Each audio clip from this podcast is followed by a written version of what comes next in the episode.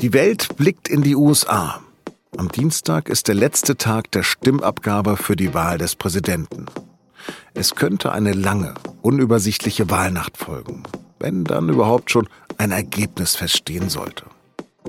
Was sind die Herausforderungen der Berichterstattung an diesem Tag? Darüber habe ich mit Nikolaus Richter gesprochen. Er war früher US-Korrespondent und plant jetzt als SZ-Nachrichtenchef diese Wahl. Sie hören auf den Punkt, den Nachrichtenpodcast der Süddeutschen Zeitung. Mein Name ist Lars Langenau. Schön, dass Sie zuhören. Wahlabende in den USA sind immer ein großes Spektakel. Auf allen Kanälen laufen Live-Übertragungen, Gerüchte verbreiten sich über soziale Medien und nach und nach trudeln dann die Ergebnisse aus den Bundesstaaten ein. Es beginnt das große Rechnen, ob einer der Kandidaten schon genug Wahlleute hat. Über das indirekte Wahlsystem der USA haben wir in der Folge von Freitag schon gesprochen. Dieses Jahr wird die Situation aber wohl nochmal unübersichtlicher. So haben wegen der Corona-Pandemie so viele Menschen wie nie zuvor per Briefwahl abgestimmt. Nun wird befürchtet, dass die Wahlämter davon überfordert sein könnten oder dass sich die Auszählung zumindest ziehen könnte. Und möglicherweise wird das Amtsinhaber Donald Trump nutzen. Er schürte schon im April und seither immer wieder ganz bewusst Zweifel, ob die Briefwahl sicher und demokratisch ist. But they have to be very careful because you know the things with bundling and all of the things that are happening with uh, votes by mail. Diese Zweifel sind natürlich brandgefährlich. Trump aber wird damit wohl noch in der Wahlnacht für Chaos sorgen wollen, um das Ergebnis anzuzweifeln und um sich als Opfer zu inszenieren. In jedem Fall aber sorgt er sehr gekonnt dafür, dass über ihn gesprochen wird und weniger über die Inhalte. Wie behält man da den Überblick und wie sollten Medien berichten? Darüber habe ich mit meinem Kollegen Nikolas Richter gesprochen. Nico, über wie viele US-Wahlen hast du schon berichtet? Ist dir eine davon besonders in Erinnerung geblieben? Mm, ich habe über zwei Wahlen berichtet, die Wahl 2012. Äh, ich habe danach den Aufstieg Donald Trumps verfolgt und beobachtet und ähm, habe auch im Vorfeld noch über diese Wahl einiges geschrieben, über die Wähler, äh, die Trump so faszinierend finden und kann das Phänomen deswegen mir ganz gut vorstellen. Was ist für dich das Besondere an dieser Wahl? Joe Biden hat ja gesagt, äh, bei dieser Wahl gehe es um die Seele Amerikas und ich stimme ihm dazu. Es geht jetzt wirklich darum, wofür steht dieses Land? Kann das Land das legitimieren, was Trump in den vergangenen vier Jahren gemacht hat? Also nochmal in Kenntnis seiner Regierungsart der letzten vier Jahre nochmal zum Staatsoberhaupt zu bestimmen. Hm. 2016 waren in Deutschland viele Medien geschockt, auch in der SZ waren viele Kollegen völlig konsterniert. Ich habe das Gefühl, wenn er wiedergewinnen sollte, wäre es ähnlich. Sind wir vielleicht zu pro Biden?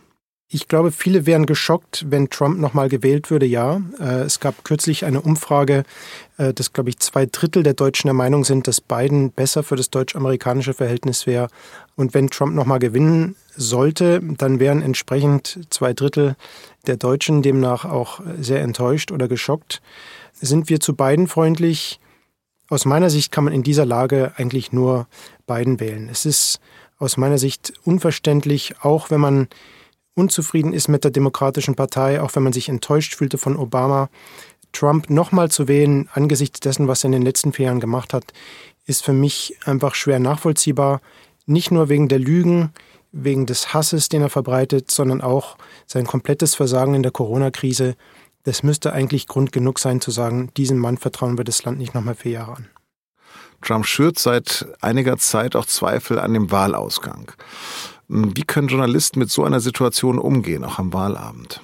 Wir müssen schauen in der Berichterstattung, dass wir ganz eng an den Fakten bleiben. Im Grunde der gleiche Grundsatz wie immer im Journalismus. Wir schauen erstmal ganz nüchtern, was sind eigentlich die Fakten, was sind Behauptungen, die von Trump oder von anderen Leuten im politischen Spektrum aufgestellt werden. Wir werden sehr genau schauen auf den Stand der Auszählung, der Hochrechnung und wir werden sehr vorsichtig dabei sein zu sagen, dieser oder jener Kandidat hat diesen oder jenen Staat gewonnen.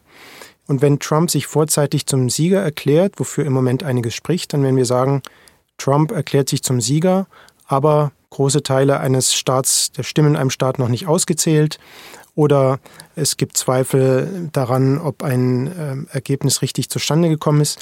Also wir werden alle äh, Feinheiten und Unsicherheiten, die es auch gibt, so berichten und uns nicht voreilig auf einen siegreichen Kandidaten festlegen. Der Deutsche Journalistenverband rät jetzt Korrespondenten zur Vorsicht.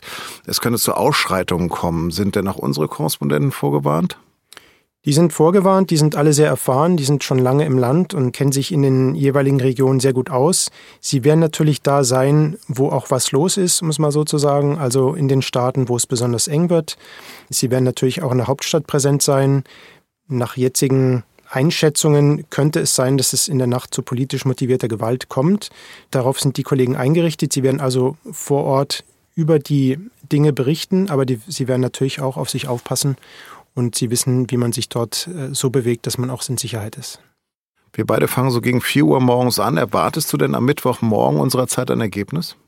Es gibt für das Wahlergebnis eine ganze Reihe von Möglichkeiten. Eine ist, dass es nachts um zwei im Prinzip schon die Vorentscheidung gibt, denn dann gibt es erste Hochrechnungen aus Pennsylvania und Florida. Das sind zwei sehr wichtige Staaten, die sehr umkämpft sind.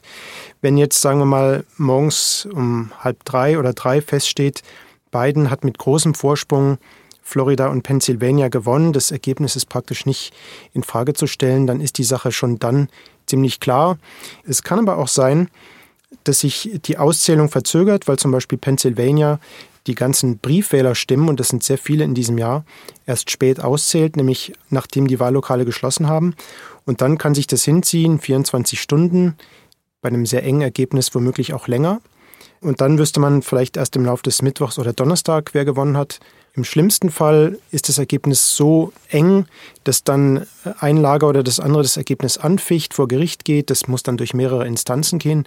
Und dann könnte es sogar bis in den Dezember hinein dauern, bis wir wissen, wer diese Wahl gewonnen hat. Das Newstest ist ja die ganze Nacht besetzt. Was erwartet denn die Leser in dieser Nacht?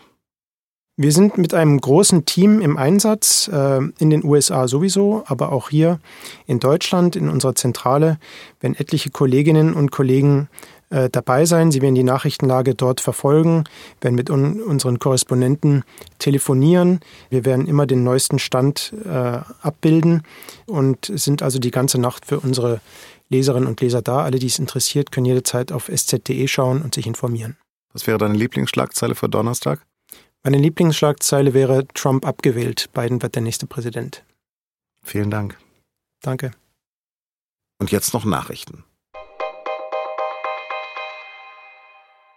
Das zweite große Thema des Tages ist natürlich der Lockdown in Deutschland. Der hat am Montag begonnen und soll vier Wochen lang andauern. Kanzlerin Angela Merkel äußerte sich dazu am Nachmittag in der Bundespressekonferenz. Jeder und jeder hat es in der Hand, diesen November zu unserem gemeinsamen Erfolg zu machen, zu einem Wendepunkt wieder zurück zu einer Verfolgbarkeit der Pandemie. In den kommenden vier Wochen müsse es gelingen, die Ausbreitung des Viruses zu bremsen. Das schaffe die Voraussetzung für einen erträglichen Dezember. Zwar weiter mit Corona-Regeln, aber wieder mit mehr Freiräumen. Sie warnte vor einer akuten Notlage in den Krankenhäusern und verteidigte auch die Schließung der Gastronomie. Diese Betroffenen und auch aus der Kulturszene würden nicht alleine gelassen. Im Missbrauchskomplex Bergisch Gladbach ist ein weiterer Täter schuldig gesprochen worden. Das Landgericht Wiesbaden verurteilte einen 39-Jährigen aus dem Rheingau-Taunus-Kreis wegen schweren sexuellen Missbrauchs zu 13 Jahren Haft plus Sicherheitsverwahrung.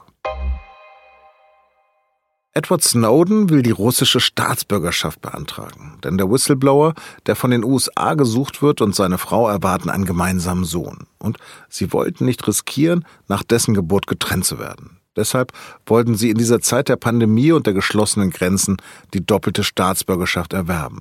Snowden hatte 2013 Dokumente zu den Ausspähaktivitäten des US-Nachrichtendienstes NSA an Journalisten gegeben. Auf seiner Flucht über Hongkong strandete er in Moskau und bekam Asyl in Russland.